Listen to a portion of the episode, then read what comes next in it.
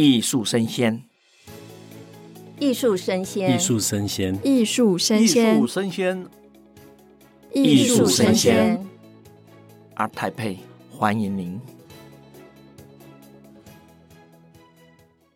您现在收听的是二零二二艺术生鲜 ART TAIPEI Live Podcast。我是今天这集的主持人，我是坤坤。大家午安，大家好。这集想跟大家分享的主题是台湾岛屿的渴望跟延续时代。我们将从艺术啊唤醒永续的意识。那今天这一集特别要聊的是媒材篇，所以现场欢迎到了三位艺术的艺术家，三位老师都是用一些很特别的媒材在做艺术的创作。那我们稍微先简单介绍三位老师好了。首先是我们秦山艺术中心的刘栋老师，老师好，你好，你好，主持人好，OK，老师好，各位听众好。好，第二个是我们的传承艺术中心黄敬宗老师。哎，你好，你好，大家好，主持人你好。OK，黄敬宗老师是我们今年 NIT 的新人推荐的艺术家，好，特别跟大家分享一下。第三个是我们大观艺术的刘玄熙老师，老师好。主持人好，大家好，我是刘玄熙。好，那今天这一集要讲媒材嘛，对不对？那就让我跟大家稍微简单的形塑一下，三位老师用不同的媒材进行创作。像我们的刘栋老师用的是拼布，好，什么叫拼布呢？我们常常会认为说，哎，我们艺术的产品啊，多半是用画的，对吧？油彩啊、水墨啊。但刘老师他是用他的拼布当做他的颜料，然后烫斗当做他的笔啊，所以很特别。他的作品上面呢，都是布做拼成的。然后我们的敬中啊，黄敬中老师是用竹炭啊，你没有听错，就是 carbon 那个碳啊，二氧化碳那个碳，用炭片啊、炭粒啊去拼成他的作品。然后刘玄熙老师的作品也很特别。它竟然是用各种古物件、古董，然后金属物拼成不同的东西。那首先一开始，我们想让刘老师，好吧，跟大家分享一下，为什么当初会选择用拼布这个媒材，是哪来的灵感啊？跟想法，为什么会选用这个东西当做你的材料？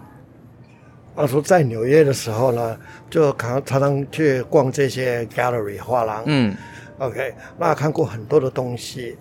那在纽约市，你知道艺术家呢，几百万个艺术家，那真的要做的跟人家不一样呢，嗯、就是而且又更好，很不容易。所以我就常常去逛。那我非常欣赏的这个摄影写实的一个艺术家叫做 Chuck Close，他的创作就是把布呢画格子在墙上，非常大的格子。那每个格子里面呢画一个抽象画，啊圈圈啊点点啊。那你远看呢，还是用相机看呢，就看出一个人的脸，OK。所以我觉得这个非常的神奇啊。所以这个就是一个解析度的关系。你如果要把那个作品呢低解析度，它就变成马赛克。嗯嗯。而且每一个马赛克的每一个 pixel 呢，它里面还有一幅画，好像一幅抽象画。所以那个时候我就常常在玩这些东西啦。虽然都在入错行。啊，所以我到退休的时候，我才进入这个三十年前。因为刘东老师他很特别哦，他不是一开始就从事艺术创作，对不对？对。对，那我们这个故事我们等下后面聊。所以选择用拼布是因为有一个你的启蒙嘛，叫 Chuck Close。嗯哼。他是一个，我稍微要看一下他的资料，他好像是自画像比较多，对不对？对，他都是自画像也有啊，他的朋友的的相片也有这样。OK，这样。所以呢，他我就想说。有一天我在看那个布的时候，就说哇，这个布很漂亮，而且它花纹啊也很漂亮，说我可以用这个来像 c h u c k l e 这样子做，所以我就把照片呢画格子啊，照他这个样子做。那几年后呢，就是我到台湾去逛街的时候，就看到人家做拼布。我想哇，这个我可以怎么样子学习，怎么样裁切，怎么样子啊，用裁缝机去把它接在一起。嗯嗯嗯嗯。所以我都用他的 idea，但是用不同的媒材去创作。那四年后，我就在纽约市就展览了。纽约市长呢就很很高兴。所以老师是美国跟台湾两边跑是吗？那时候、呃、不是，其实我在美国住了差不多快六十年了。我在在我在国外，他住他都六十年了。OK，在南美洲啦，然后美国啦，啊，最近就是常跑台湾，所以。尤其是疫情的关系，所以就留在台湾哦，才跟这个秦山画廊呢，就是签约，所以我们就对对对，因为我看到老师说，老师好像从小时候十五岁对十五岁离开到巴西呢，对，现在了解现在六十 呃七十五岁了。好，那我们带着故事再往后面继续聊。那我们再问一下我们的镜中好了，好，那镜中使用的是碳，是。当初为什么会发现用碳来创作？用碳是怎么的启发你的呢？是呃，其实主要一开始是想要回应跟家族的关系啦，就是想要用竹子来做创作。哎，所以家族是做呃，我我爸爸是南投竹山人，然后阿公以前做过用竹造纸的工厂，那时候还是手工纸的，啊、哈哈哈对啊，用竹子来做作品的想法一开始有的时候就会觉得，哎，可是这个竹子它这个东西它的工艺性很强。然后我们台湾人其实很熟悉竹子最后编成的一个最终形态的样貌，我们很熟悉，所以我觉得还蛮多天花板要去突破，而且还蛮难去创造出我觉得美的东西。当然不是说其他竹艺师做的东西不美，他们也做出很棒、很漂亮的造型，就跟你想象中的感觉是不一样的。对，那我觉得我还必须要再想深一点。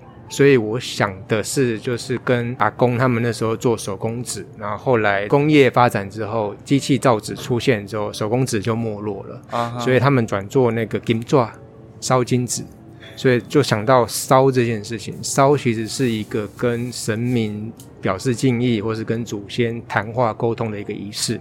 所以如果把竹子。拿来烧，会变成什么？那就是竹炭。所以才从这条路开始慢慢去延伸出来。那后来发现碳这个东西其实很好去做一个更深刻的思考。为什么？因为我觉得碳很像是我们的人一样。为什么？因为碳就是从一个自然的材质，它可能是木头，可能是竹子。嗯，它烧过之后，它烧是经过了一个感觉，经过了一个困难或者是火烤，然后它很痛苦，有一个能量在里面在消耗，对，它变成了一个碳。嗯哼，那我觉得这个过程很美，那也很像是我们人生的过程。我们。人生的必经之路之上，一定会有一个某一些阶段是你要去挣扎，会会会很痛苦。你必须要成长，你必须要质变的一个过程在。所以碳，我觉得很能够代表这件事情。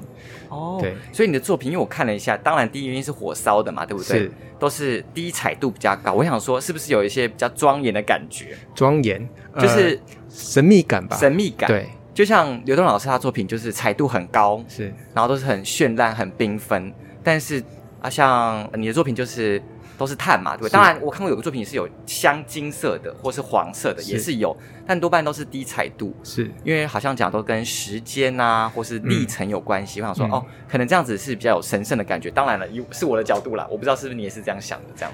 是吗？呃，可能有些人看到的第一印象会觉得就是单色，但是它在单色里面其实会有很多的层次在，因为碳它从自然素材而来，所以它的烧成的结果都不太一样，所以它会有有的深，有的浅，然后有的明亮，有的暗淡，所以这对我在创作上其实是一个帮助，因为我可以依照它的一些特性去做构图跟编排，所以它会有一种不一样的层次感。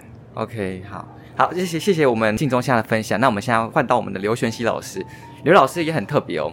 他的作品呢，让老师自己分享好了。这个作品他的材料取得啊，我觉得哇，台湾应该没有几个人做得到。他竟然是用古董、古件或是一些废弃的机具跟零件吗？应该这样说吗？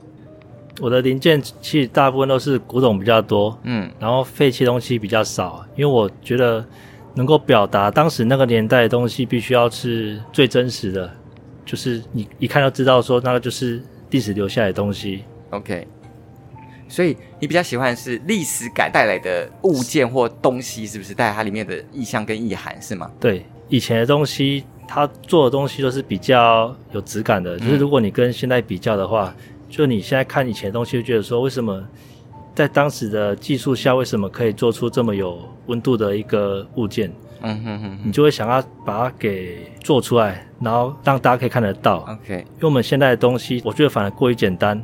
大家可能非常好奇，因为可能这样单听我们老师说，不知道他的作品什么形式。我大家可以稍微描述一下，老师会把一些机具跟零件重新组合成一个东西，然后你会觉得是装置艺术而已，但是其实它是可以通电的，会发亮，甚至那个机具会转动，甚至我刚刚在展区看到。竟然还可以投影出真的影像在里面跑，然后是有胶片在跑的，所以他的创作呢，不是只有单单就是说哦，就是摆那边的展品这样子，他竟然会有互动式。好，那老师是从小好像就特别喜欢这种东西，是不是？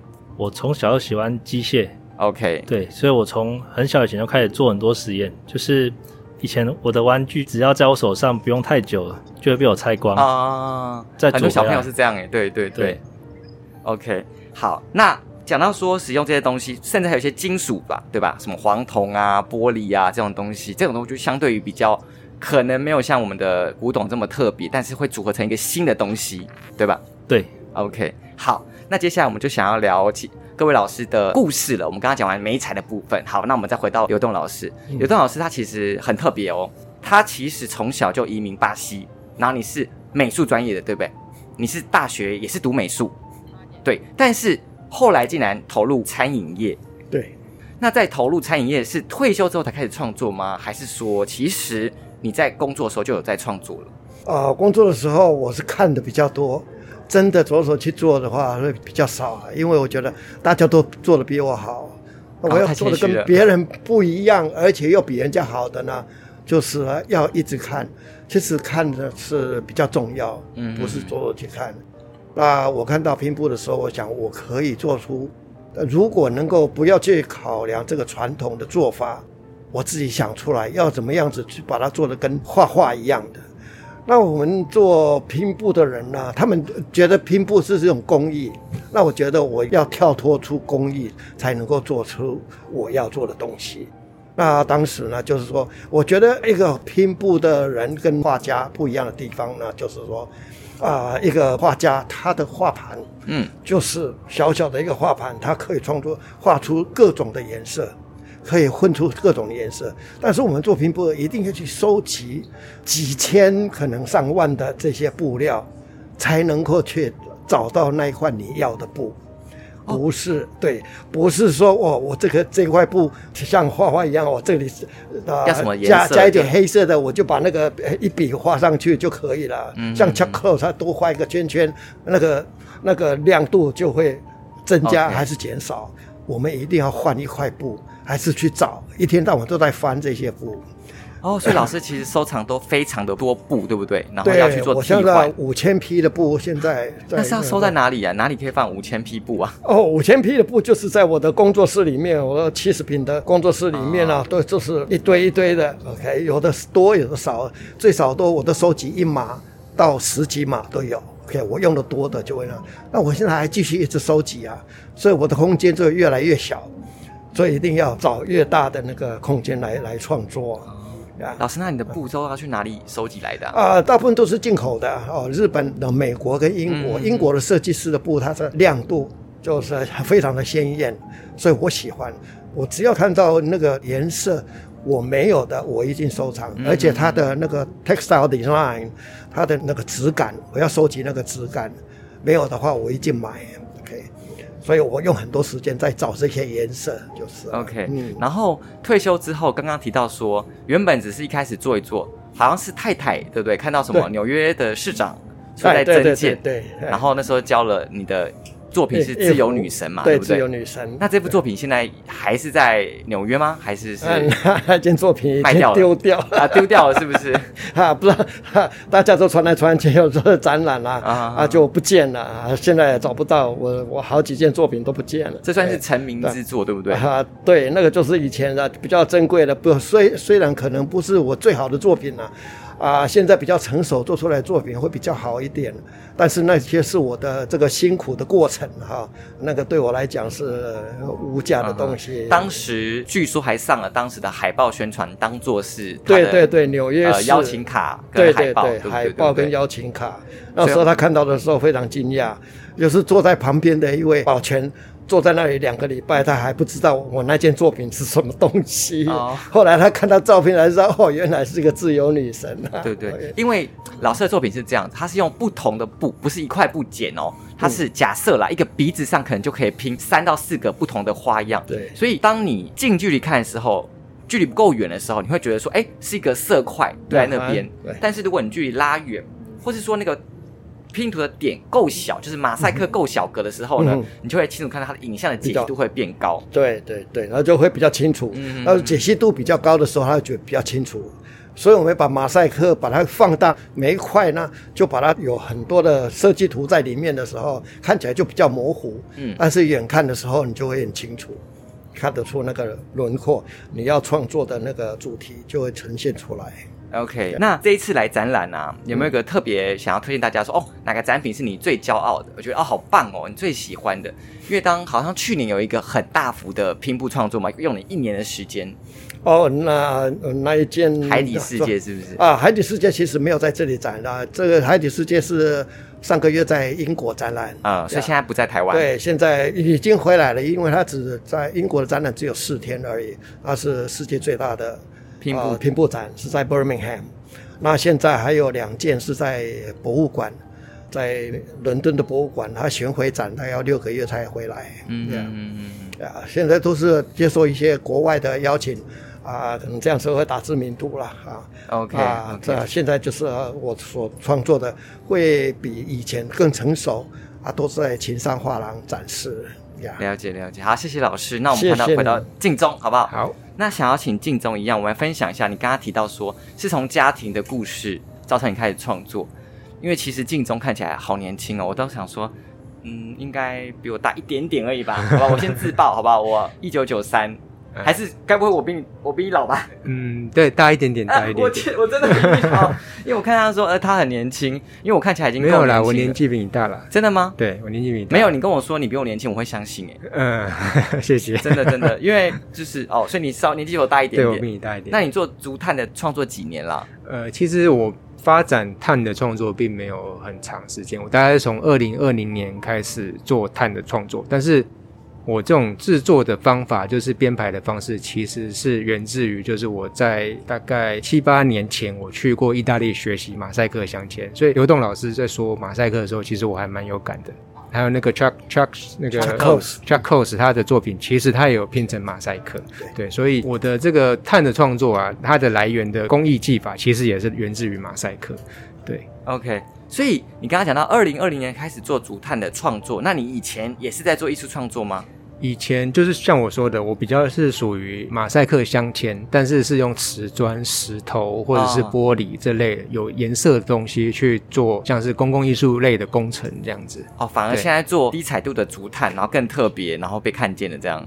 应该这样说吗？应该说，就是一些颜色太丰富之后，我想要转变一下，而且刚好我的这个生命历程进入到另外一个阶段，就是我想要呃，变得比较成熟，对，想要再回到学校去寻找自己的一个真正的创作的语汇，所以我才发现了这个碳的这个材料可以运用，然后就可以有被看到机会这样子，所以。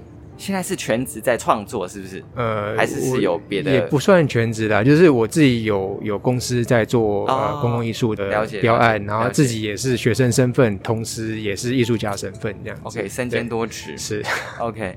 好，那因为我看到很多都跟时间有关系，那这个故事当中有没有自己的故事？哪个作品啊是你的故事？因为我看有些作品像是止于无穷。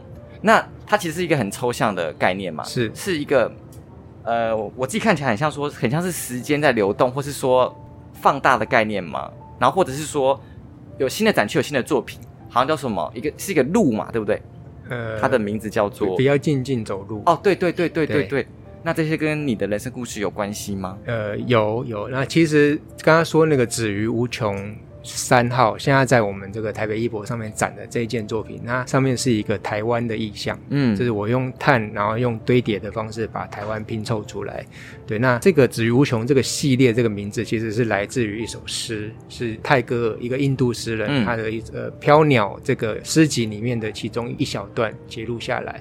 那它主要就是说，呃，我们的生命啊，不应该就是只因为有一个死亡在前面等着我们。而去很消极的应对我们自己的生命，而是要很积极的去让我们的生命发光发热，嗯，然后让后世后代可以无穷无尽的一直繁衍，或者是一直更有善的循环，对，所以止于无穷的一个意念比较像是这样子。OK，对，那你刚刚说到跟时间有关，我觉得有关联，那其实我觉得更像是跟我们的人生有关了，就是叫此时此刻，对不对？对对，对，然后它就是一个时钟的意象，还是我看我会错意了？呃，你这样子会议也没有什么对或错之分，我觉得都可以。就是我们在看待艺术品的时候，我们都会可以有自己的感受在。哦，对，这个叫蓝色窗帘现象嘛，就是常常就是说，例如啦，可能艺术家他要创作一个东西，那旁边人就会，哦，我觉得他这个一定是什么意象，说不定艺术家本人根本没有这个想法，是不是？是，是因为事实上，我们创作者都会遇到一个问题，就是你在展览的时候，我们并不在旁边，嗯，我们创作者本人并不在旁边，我们没有办法跟你说这个背后的故事。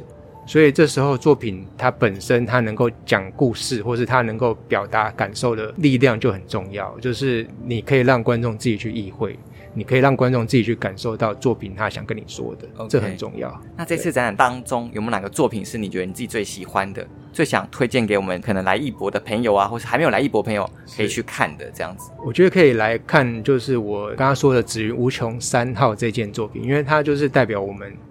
应该说，我做了一个台湾形象，就是因为我是台湾人，我我们在这块土地出生。那我希望有一个生命力迸发的感觉，然后我把这个台湾，它就是用很多不一样的竹块或者是木块去堆叠起来，那它是从一个平面的马赛克的铅块的平面去迸发出来一个立体的造型。所以我希望你可以感受到我作品里面的生命力，这样。OK。那竹炭啊，你说你从刚我听到有竹块，对，所以你的材料取自于是像竹子是从哪里取来的？我，们要自己去砍竹子是吧？是，因为我看你好像自己会烧，是不是？是呃，它其实不是我自己去烧的，我去跟做炭的厂商去买这样的材料来。哦、那他做的其实不只有竹，他做了很多不一样的木种，像是龙眼或是龙眼树，然后相思树或是柳杉之类的台湾常见的一些木头。那他们很特别的，就是他们都会去捡一些橡树、露树的修枝，然后这些东西本来是要送去焚化炉烧掉的，嗯嗯嗯，他们把它抢救下来，然后制成炭，然后再把制炭过程中的延伸的副产品拿去卖。我想说会不会太手工？我刚刚看那个你的简介影片，有在烧炭。我想说哇，你还要自己一片片去烧，烧完然后再粘一个粘在上面，这样。是因为烧炭其实是一个很专业的一个职人的活动啊、嗯。我觉得我没有办法。跟艺术创作是两件事情。对对对对，我没有办法去兼顾这种事情，所以、okay. 当然术业有专攻，我就拿人家烧好的来做这样子。也是啦，对啊，对啊，对。好，那我们回到刘玄熙老师，老师比较特别哦。老师，我刚刚在访问前就已经问过了。我原本以为老师也是全职创作，但听说老师做过非常多种工作。老师要要跟大家分享一下，你做过这么多种工作，像哪几种工作？我做的工作大部分都是跟维修有关，就比如说像是古董的维修，因为我身边的朋友很多都是古董商，他们的东西要是坏掉的话，都会请我去做维修。那你怎么会修啊？你有学过古董维修吗？因为这感觉已经不是一般的维修了，感觉像是修复古物。我觉得这个物件嘛，我只要摸到之后，我就会感受到要怎么修啊。就我知道，我不我没有看过它，可是我这句话我帮大家翻译一下，就说：“哎，我是天才，是这个意思吗？”那个刘老师他说他从小都非常喜欢机械，而且大学的专业也是学汽修相关还是维修相关，对不对？对。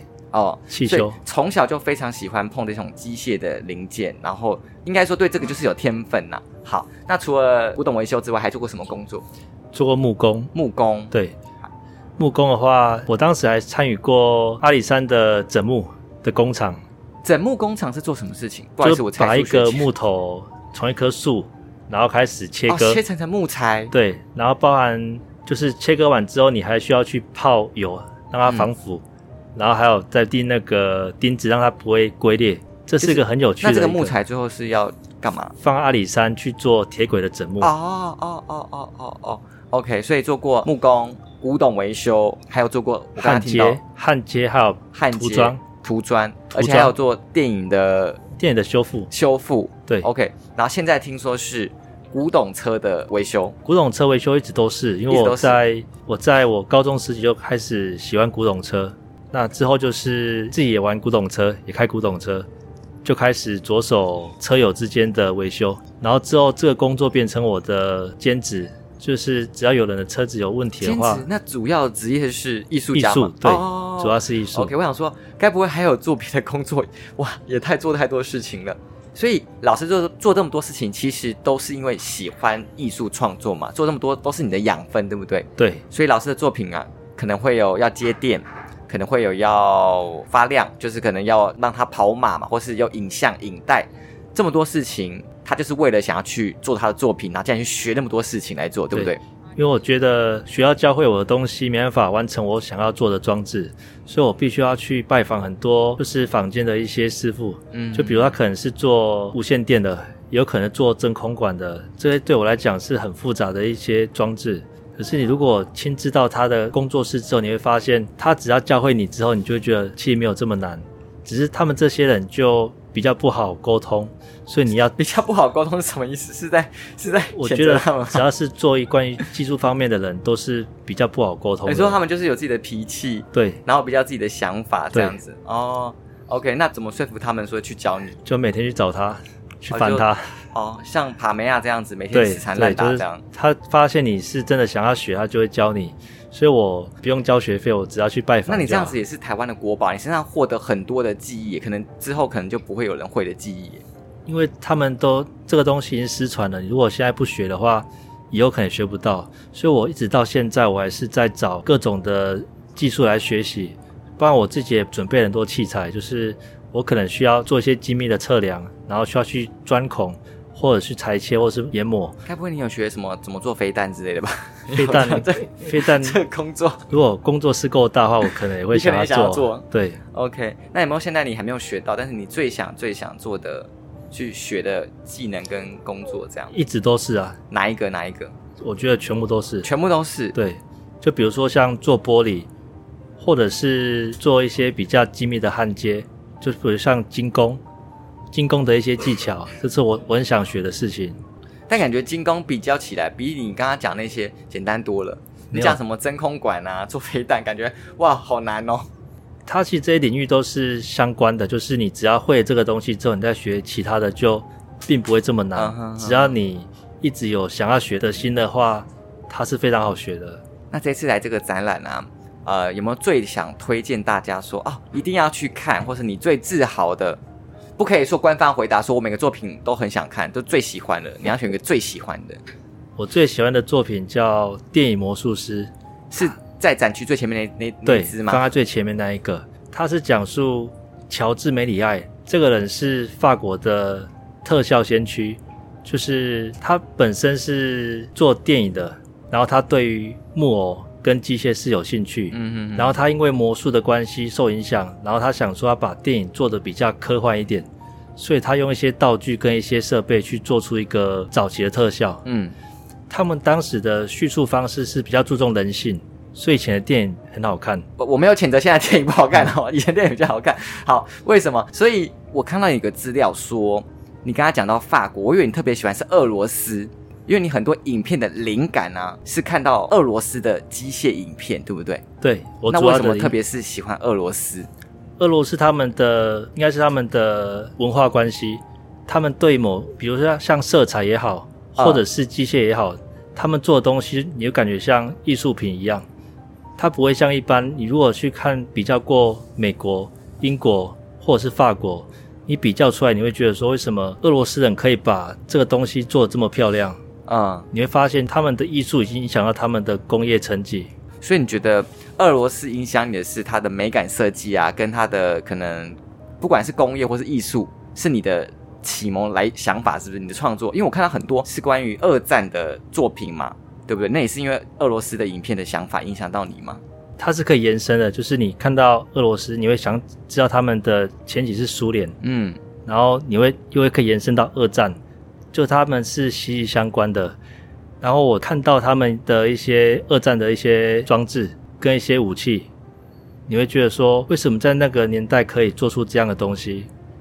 我我到现在觉得那个是黑科技，还是做不，还是觉得我现在你也还是摸不透，做不出来。对。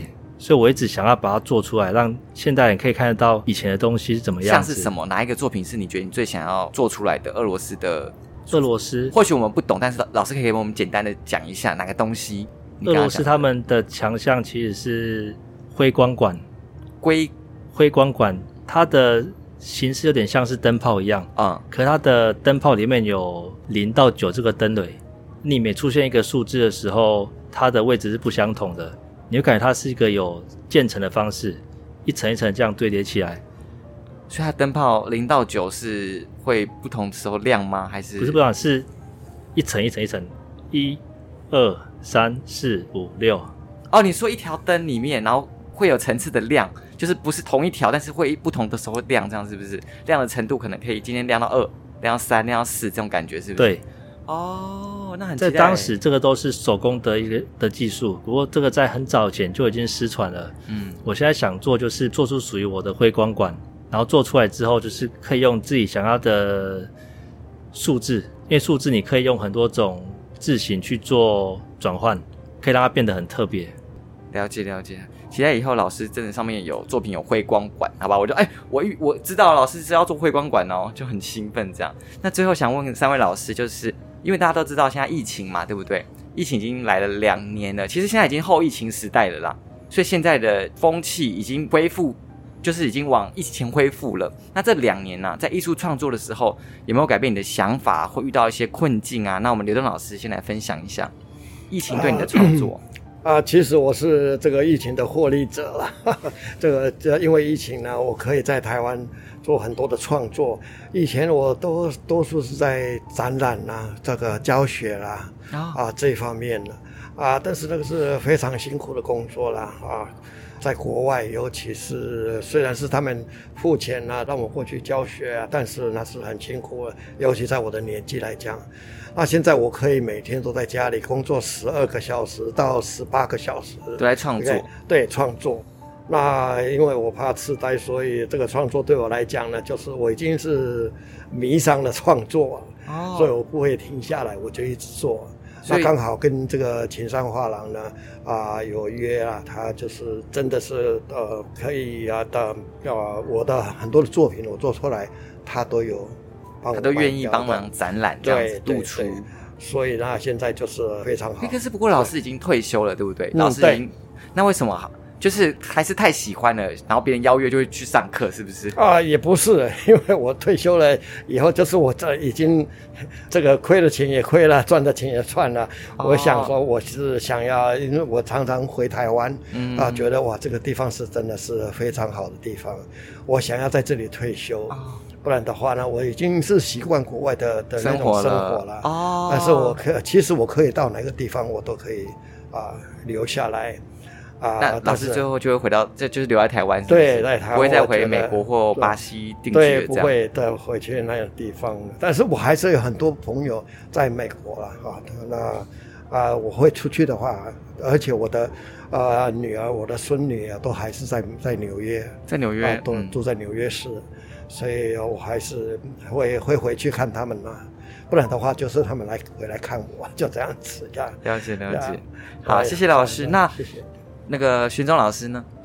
呃，敬忠老师，不好意思，我把两个名字 combine 了。敬忠老师，好，疫情对你的创作啊，在心态上或是作品有没有改变？嗯，我觉得，因为我发展这个东西，其实刚好就是在疫情这两年期间，也许就是真的有受到疫情所影响，我的心境有点不同吧，所以才会去找到碳这样的材料。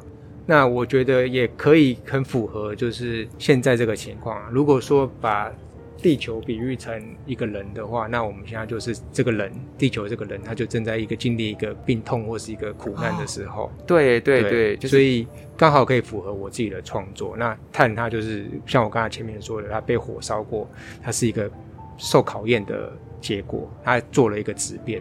那未来会变得怎么样，我们不知道。那我希望说，我们可以透过创作，或者是透过其他呃良善的呃意念，去把我们的世界变得更好。OK OK，那疫情之后呢的创作可能会有别的方向改变吗？因为它疫情要结束了，如果照这样的话，是还是变得变更色色彩更多一点啊？有有这种想法，但是我觉得还是要坚持啦。就是因为目前这个刚开始发展嘛，我觉得并没有很久。那我的愿景是希望可以把碳这个材料在台湾，那可以把它变成是我的一个特色或是一个标志性的语言这样子。OK OK，了解了解，已经是啦。是？对啊，你现在是 NIT 了吗？对不对？好不好？特别特别棒，特别的推荐。那再来是学习老师，那疫情对你有影响吗？疫情的主要影响是来自于我的货。因为我、哦、我的材料跟拼布差不多是一样，就是你要很多的很多的材料，你才有办法制作出你想要的一个作品。所以你也有七十平的仓库，对不对？我没有这么大，我的、哦、我的地方刚好是一个顶楼加盖。哦，好，顶楼加盖，可是算蛮大的。可以，可以，可以，OK。对，所以我知道搬上搬下。可是，可是那些古董跟零件不用特别保存起来嘛？因为想说他们会生锈啊，或、啊、以前的东西主要都是铜，嗯，铜比较多，所以它都既然都可以保存了一百年，你再放个几年，它影响其实没有这么大，哦、因为它是可以保存非常久的。OK，对，所以关于货运，就是我的东西可能就会一直被卡住，嗯、一卡可能就卡两三个月。不然就进不来，不然就是被挡进不来，因为它可能因为检疫的关系，你无法顺利输入到台湾，所以我就是在挑东西的时候，你要一直很很仔细，就是确认它可以安全的寄到台湾来，你才可以，不然你你的钱就这样没有了。哈，他不会没有吧？他会给你吧？只是比较晚到吧？还是他就不给你了？就是你买这个东西，不过被卡在国外，你就是一直卡着，哦、你就进不来。你可能要等到以后看有没有机会。哎，听说你的货是一年来一次，是不是？你的古董商，它是其中某些东西是一年一次，那其他的就是可以可能一个月内要到，可是就是你要看国外有没有办法安全的输出到台湾来。可是那我很好奇，最后想问，就是因为像刘东老师他作品可能就是比较生活，是海底世界啊，或是有水牛嘛，对不对？或是人形在走路，都是比较生活当中的东西。然后你的作品呢，就比较像刘轩老师作品，就比较应该说超越现实嘛，就是这个东西不会在我们的人生当中出现。就是这个组合，你怎么会想到这个东西？你的创作是想法是都来自于自己的脑袋吗？还是你会去怎么找到这些素材跟想法？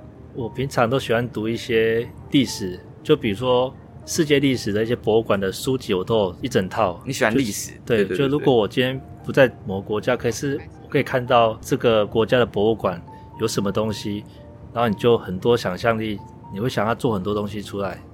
就因为现在的网络又很方便，我可以在电脑就可以知道说这国家的博物馆有放什么东西，然后你会去研究它，它的历史，它是谁做出来的，它曾经做过什么事情，延伸出来之后，你就会想要做一些更加不一样的东西，就是你会希望观众看到的时候。会觉得说它是很惊奇，会引起他的好奇心的一个装置出来，所以多半还是来自于自己的想象，对不对？要怎么拼凑出为什么这个箱子里面装的是什么电器，或是这个地方的荧幕在哪里，还是你自己想象出来的？对，对，对，都要都是想象出来的。OK OK，好，那就今天非常谢谢三位老师来到我们的 Art Taipei 的 Live Podcast 分享。那希望你们都可以越来越创作越多更多的作品给大家。谢谢，谢谢，谢谢，谢谢，谢谢，谢谢。你在哪呢？我在这里。二零二二台北国际艺术博览会二十一号到二十四号在世贸一馆，这里将是一年一度最大的艺术盛事，有一百三十八家的画廊。有五千件的精彩作品和超过四十场的精彩论述，你在哪呢？别忘了，我们在这里，二十一号到二十四号世贸一馆等你哦。就这样啊？哦，还有忘的吗？没有吧？没有吗？哦哦，对对对，还有咖啡呀、啊，还有美食，还有他们说欧陆热点，非常好的。还有吗？还有吗？多的是。